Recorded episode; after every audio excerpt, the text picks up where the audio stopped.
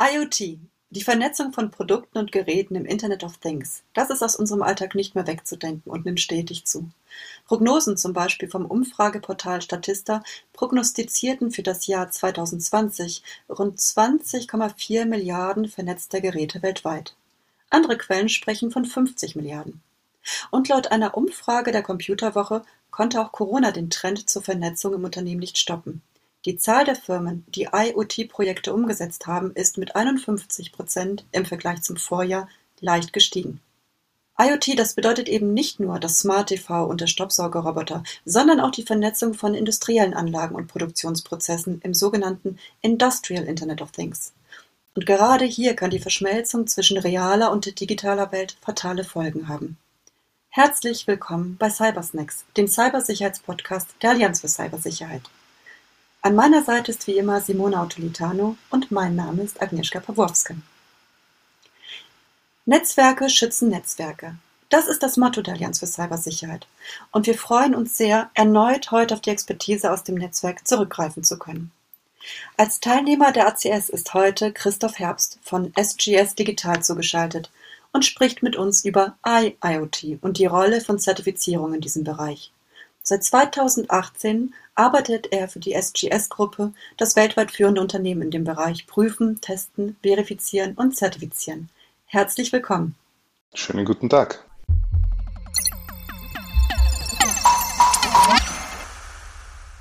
Herr Herbst, das Internet of Things, IoT, das ist längst ein gängiger Begriff. Was versteht man jedoch unter IIoT und wie unterscheiden sich IoT und IIoT in Bezug auf die Sicherheitsanforderungen der IT? Ja, IIoT ist eben im Industrieumfeld eingesetzt und es ist ein Subsystem oder ein Subfeld von IoT. Es geht hier auch um vernetzte Geräte, aber im Umfeld von Industrieanlagen, also eingesetzt in Automatisierungstechnik. Es geht um vernetzte Sensorik, um vernetzte Maschinen, alles, was im Industrieumfeld an kommunizierenden Geräten vorhanden ist. Die Sicherheitsanforderungen sind sehr, sehr ähnlich. Es gibt prinzipiell die gleichen Anforderungen, aber natürlich im industriellen Umfeld sprechen wir von ganz anderen Risiken, die auf diese Systeme zutreffen. Wir haben andere Produktzyklen wie im IoT-Bereich. Im IoT-Bereich, gerade wenn wir uns Fernsehen und das ansehen, sind eher sehr kurze Lebenszyklen. Es kommen immer wieder neue Geräte auf den Markt. Industrieanlagen werden nicht in dieser Geschwindigkeit verändert. Das heißt, auch in der Planung der Sicherheitsanforderungen und in der Planung der Risiken muss man mit viel längeren Lebenszyklen rechnen. Und typischerweise werden im Industrieumfeld auch andere Technologien eingesetzt. Also der Hauptunterschied bezieht sich wirklich auf die Risiken, die Anforderungen selber sind sehr, sehr ähnlich.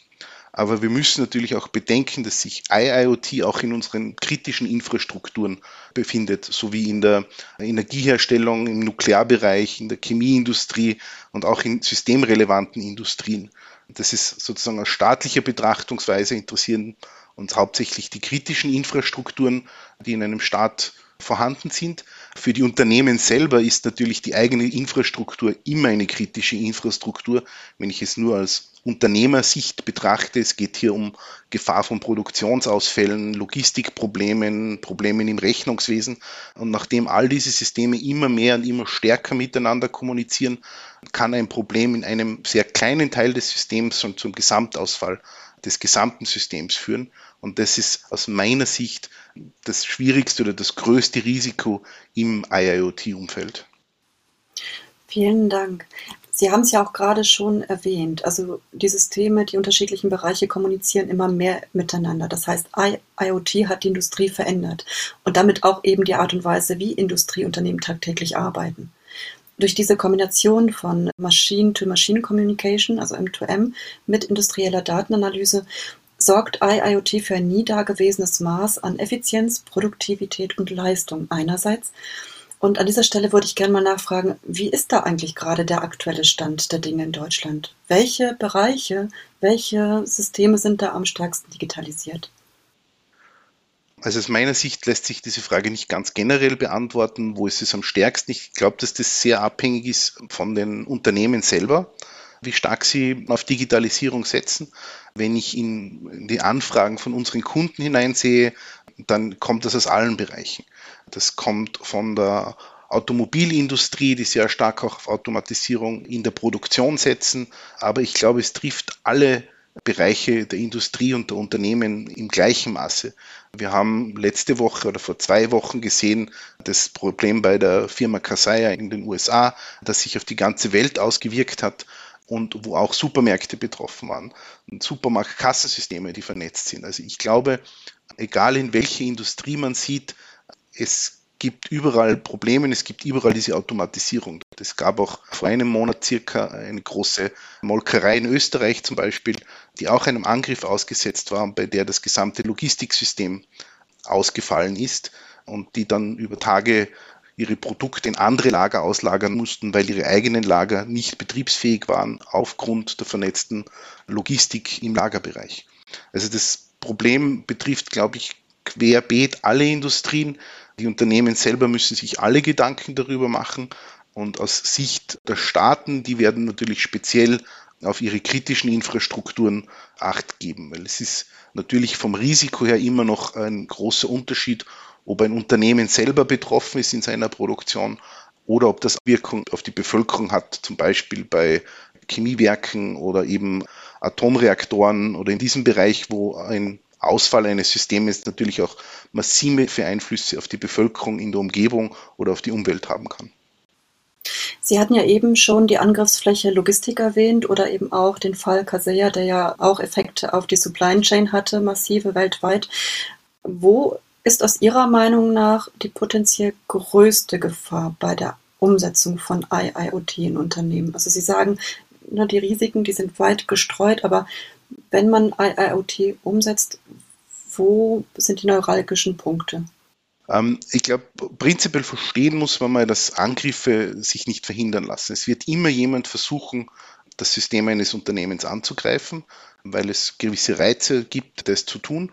Und die Unternehmen müssen sich einfach bestmöglich vorbereiten. Und das, glaube ich, geht bei den Hausaufgaben los, mit einer Risikoanalyse für sein eigenes Unternehmen zu machen und festzustellen, was sind meine neuralgischen Punkte, wie ist meine Vernetzung innerhalb meines Unternehmens, wie ist meine Automatisierung, was sind die Angriffspunkte oder die Einfallstore von außen sozusagen.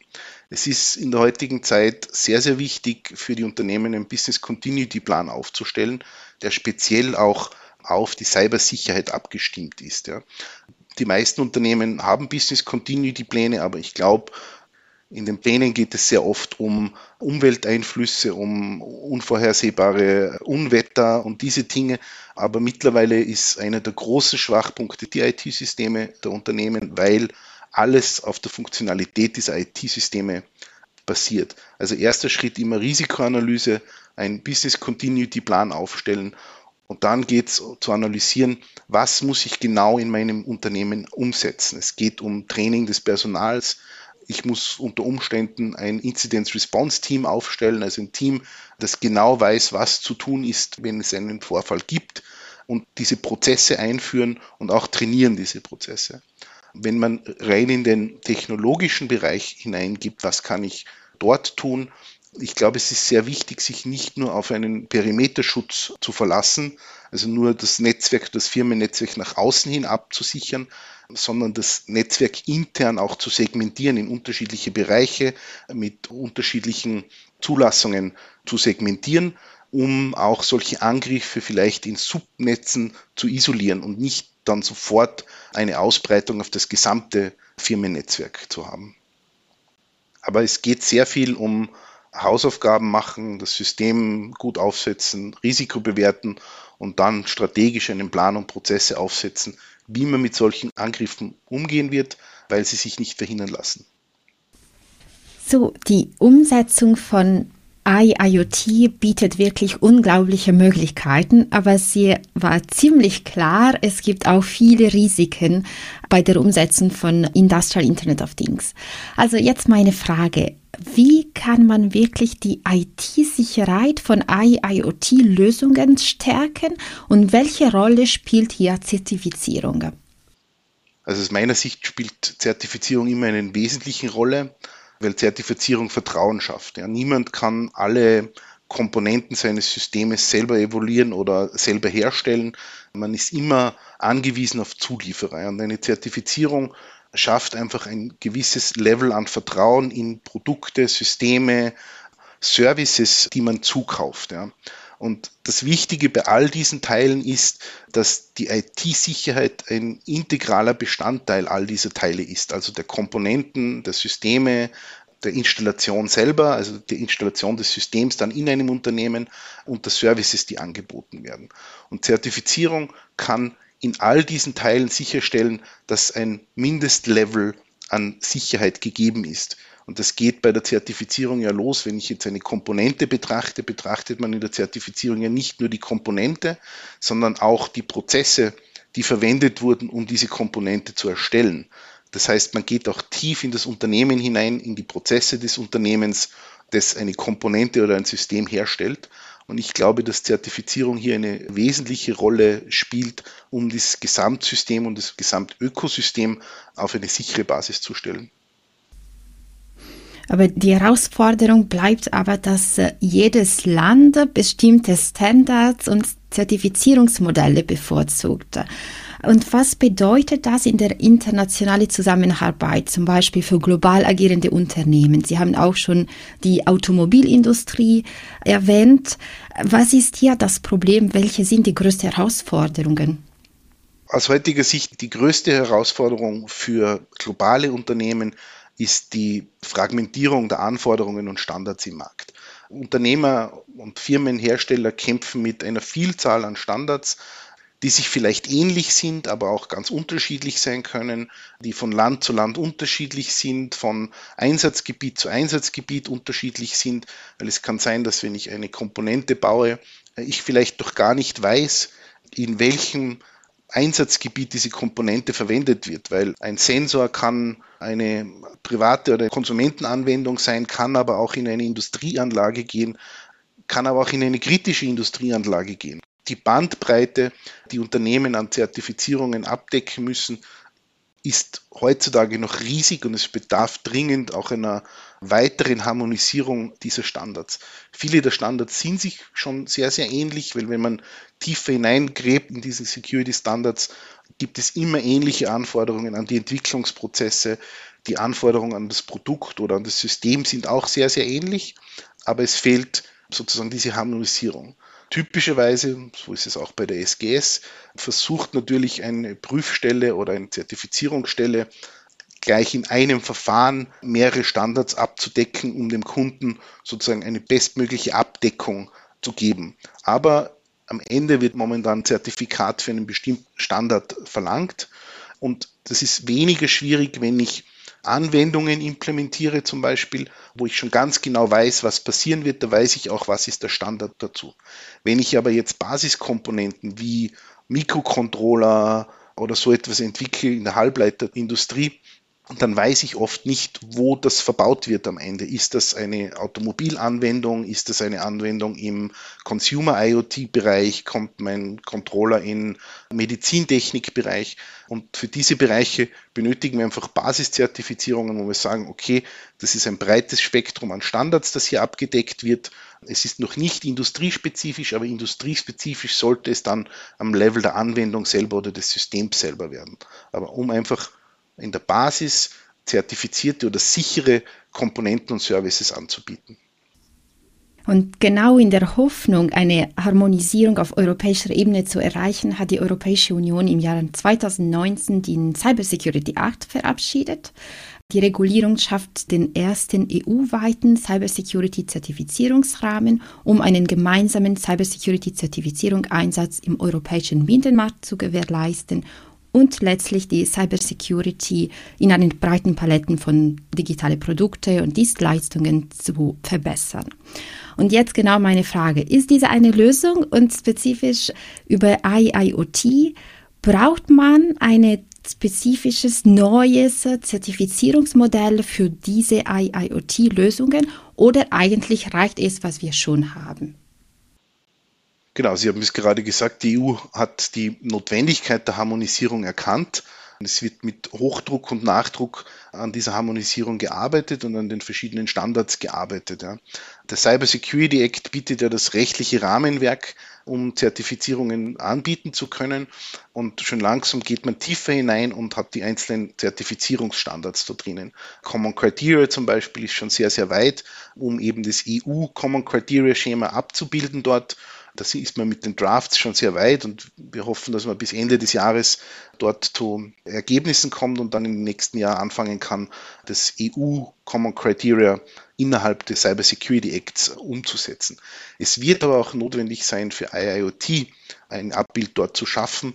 Es gibt dort schon sehr starke Tätigkeiten, vor allem von der ENISA, rund um den ISO 62443 das ja ein Standard für Security im Industrieautomatisierung ist, rund um diesen Standard, diesen auch so vorzubereiten, dass er im Cyber Security Act Platz finden kann. Ja. Und da gibt es ganz viele Arbeitsgruppen, die an diesen Teilen arbeiten, eben auch für IIoT. Aber wenn man sich jetzt das System IIoT oder industrielle IoT ansieht, dann ist es dort mehr. Es ist nicht nur dieser 62443, weil der deckt einen Teil davon ab. Ja. Aber diese vernetzten Systeme kommunizieren, kommunizieren vielleicht über 5G. Zu 5G ist eben die 5G-Toolbox in Entwicklung. Das ist ein weiterer Baustein, den ich im IIoT-Umfeld benötige. Des Weiteren, alle diese Systeme arbeiten sehr oft mit Cloud-Backends. Auch im Bereich der Cloud-Backends beschäftigt man sich innerhalb des Cyber Security Acts sehr intensiv mit einem Security-Zertifizierungsschema für Cloud-Services. Und gerade dies, wenn man in diese Applikationen hineingeht, wie IIoT, Industrieautomatisierung, dann ist das immer eine Komposition von vielen Standards. Und man muss auch noch an diesen Metaschemen arbeiten. Wie können wir diese einzelnen Standards miteinander verbinden, um das gesamte Ökosystem der Automatisierung zum Beispiel abzudecken? Weil ich immer Komponenten habe, die ich nach einem Standard zertifizieren kann. Diese Komponenten bilden ein System. Das ist im 62443 ganz gut abgebildet. Aber wie bewerte ich die Kommunikation, eben zum Beispiel mobile Kommunikation über 5G? All diese Themen muss man sich ansehen und muss man betrachten, wenn man ein Gesamtsystem zertifiziert. Wir sind in Europa dort sehr, sehr weit schon. Wir sind sehr weit in dem Arbeiten der Standards und müssen das jetzt alles in ein großes Rahmenwerk zusammenfügen sozusagen. Und dann haben wir, glaube ich, eine sehr gute Basis dafür. Das Wichtige bei diesen Standards ist, man darf nicht vergessen, sehr, es gibt sehr viele Standards, die Anforderungen an die Sicherheit darstellen.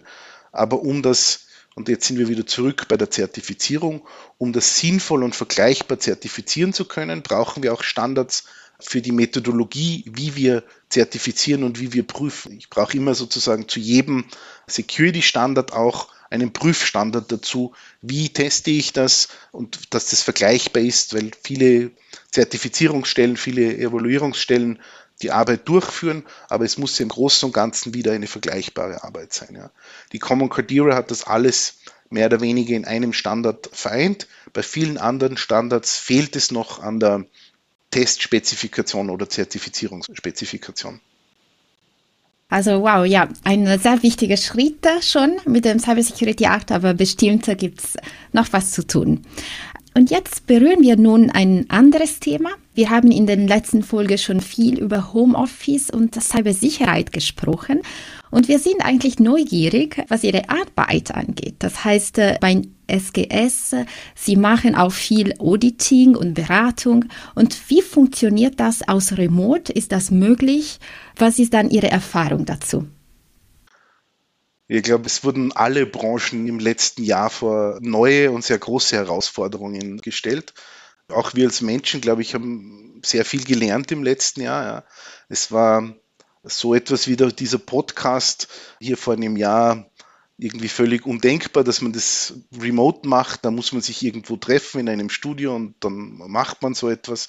Aber die, die Pandemie hat zu sehr viel Bewegung in allen Industrien geführt und auch natürlich die Test Inspection Certification Branche vor ganz neue Herausforderungen gestellt. Und jetzt speziell im Security-Zertifizierungsbereich, was, was darf ich überhaupt im, im Homeoffice machen?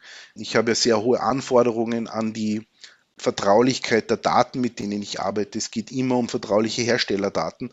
Die kann ich nicht einfach ins Homeoffice bringen. Ja. Da muss man sich überlegen müssen, was ist dort zulässig, was ist möglich. Da gab es dankenswerterweise auch vom BSI einen sehr schönen Leitfaden dazu, was ist zulässig innerhalb dieser Branche, aber auch in allen anderen Branchen. Ja. Und man hat auch gesehen, dass Unternehmen einfach nicht vorbereitet waren auf sicheres Homeoffice. Und es war für jeden eine andere Herausforderung. Bei uns sehr speziell im Security-Bereich. Was kann ich eben zu Hause machen? Viele Dinge kann ich nur im Unternehmen machen, weil ich kann nicht meine Prüflabore die Testgeräte von dort sozusagen ins Homeoffice verfrachten. Das heißt, am Anfang des Jahres gab es Schichtbetrieb in den Testlaboratorien, um sicherzustellen, dass falls es eine Infektion gibt, wir noch operativ bleiben, weil nur ein halbes Team betroffen ist. Aber man sieht auch jetzt, und das sehe ich in allen Bereichen, umso länger wir mit dieser Situation leben, umso besser haben wir uns angepasst. Wir konnten uns, glaube ich, nicht vorstellen, keine Face-to-Face-Meetings zu haben. Mittlerweile freuen wir uns alle schon wieder auf unser erstes Face-to-Face-Meeting vermutlich. Ich hatte Gott sei Dank letzte Woche meine erste Veranstaltung, wo man sich wirklich getroffen hat. Ich glaube, diese virtuelle Kommunikation funktioniert sehr gut oder Online-Kommunikation. Ähm, das Zwischenmenschliche, das oft sehr, sehr wichtig ist, bleibt etwas auf der Strecke, weil Kaffeepausen und solche Dinge fehlen, wo man sich über andere Dinge unterhält, wie genau über das Thema jetzt. Ja. Riesenherausforderungen sind natürlich Audits. Sie haben das angesprochen, virtuelle Audits.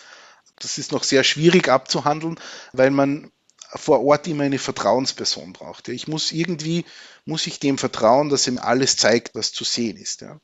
Und das ist noch schwierig. Also man hat Audits im Re-Audit-Bereich, wo man zum Beispiel eine Industrieanlage, die man inspiziert, schon kennt Dort ist das leichter, weil man einfach in seinem Kopf schon eine Vorstellung hat, wie das Gesamtsystem aussieht. Und ich kann mich dann auf einzelne Punkte fokussieren. Ein Audit von einer neuen Anlage ist vom Vorbereitungsaufwand und vom Auditaufwand viel, viel höher im virtuellen Audit als in einem On-Site-Audit. Und das ganze Thema Homeoffice, Remote Audit glaube ich, wird uns noch lange beschäftigen, nicht aufgrund der Pandemie vielleicht, aber die Mitarbeiter haben jetzt erfahren, den Vorteil der Flexibilität im Homeoffice, ja, auch bei uns im Unternehmen, wenn es heißt, ihr könnt jetzt wieder zurückkommen ins Office, ja, dürfen wir denn trotzdem noch ein oder zwei Tage die Woche zumindest zu Hause bleiben, weil das ist viel einfacher für mich. Ja. Wir reduzieren auch natürlich die Mobilität der Menschen, was vielleicht auch nicht unwesentlich ist heute, wenn wir sehen, wie viel Verkehr das wir rundherum haben. Es gibt immer sehr viele Für und Wider, aber ich glaube, dass wir uns in nächster Zeit noch damit beschäftigen werden, was kann man machen, welche neuen Technologien können wir verwenden für diese Remote-Arbeit, wie zum Beispiel für Remote-Audits kann ich vertrauenswürdige Kamerasysteme, vertrauenswürdige Drohnensysteme, mit denen ich solche Audits durchführen kann und sozusagen nur ein Paket mit meiner Audit-Drohne irgendwo hinschicke und die Drohne ist vertrauenswürdig und ich kann dann aus der Entfernung sozusagen über meine Drohne ein Remote-Audit machen. Drohne kann fliegen, fahren, was auch immer, aber ein System, dem ich vertraue und mit dem ich erkennen kann, ob jemand versucht, mich hinters Licht zu führen. Und wir werden uns ansehen müssen, haben wir neue Prozesse, wie, ja, da gibt es sehr, sehr viele Themen und das beobachtet man auch in den internationalen Arbeitsgruppen. Ich bin selber aktiv in Zertifizierungsgruppen in internationalen und dort fangen wir jetzt an, zum Beispiel das Thema Homeoffice im High-Security-Bereich zu betrachten. Was ist für die Hersteller möglich? Weil natürlich die Mitarbeiter haben das erfahren, wie das ist. Es gab Ausnahmeregelungen für diese Zeit jetzt, aber Mitarbeiter drängen sehr stark in, dass das ein Dauerzustand wird sozusagen, zumindest teilweise Homeoffice machen zu können und wie kann man diese Probleme lösen. Und ja, war eine sehr, sehr spannende Zeit. Ich glaube, wir haben alle etwas Neues erfahren in den letzten eineinhalb Jahren, aber ich glaube, persönlich bin auch sehr froh, wenn es wieder ein bisschen mehr Richtung Normalität geht. Ja, also dieses Thema bleibt bestimmt äh, noch bei uns für ein bisschen länger. Äh, viele, vielen Dank, Herr Erbst, für das super interessante Gespräch. Bitte sehr, sehr gerne. Danke sehr für die Einladung. Vielen Dank auch von meiner Seite. Das war ein sehr spannender Einblick in die Welt von IIoT und vor allen Dingen auch ein interessanter Ausblick auf Normalität und New Normal, das uns auf jeden Fall auch immer mit begleitet in den letzten Themen, die wir behandelt haben und auch vorblickend in den weiteren Folgen. Herbst am Ende jeder Folge machen wir einen kleinen Cybersnacks-Radar. Eine Runde, wo Simona, ich und unsere Gäste immer einen Ausblick geben auf Themen, die in der nächsten Zeit, in den nächsten Monaten, Tagen, Wochen cybersicherheitsrelevant sind. Wenn Sie was mitgebracht haben für den Radar, würden wir uns sehr freuen über Ihren Input.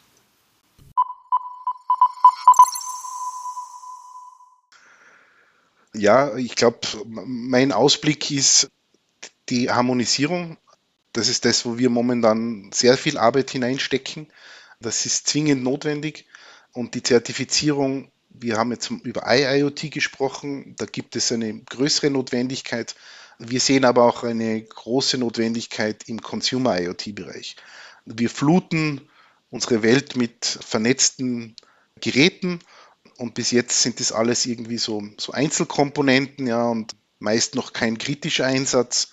Aber wir fangen an, alles in Heimnetzwerke zu integrieren und dann geht es los mit einem kritischen Einsatz dort. Also auch das IoT-Thema wird eine genauere Betrachtung bedürfen im Cybersicherheitsbereich und wie wir in den letzten Wochen und Monaten gesehen haben, mit sehr vielen großen Hacks. Wir haben zwei davon heute angesprochen. Es gab noch den großen auf die amerikanischen Ölpipelines, das eine kritische Infrastruktur war.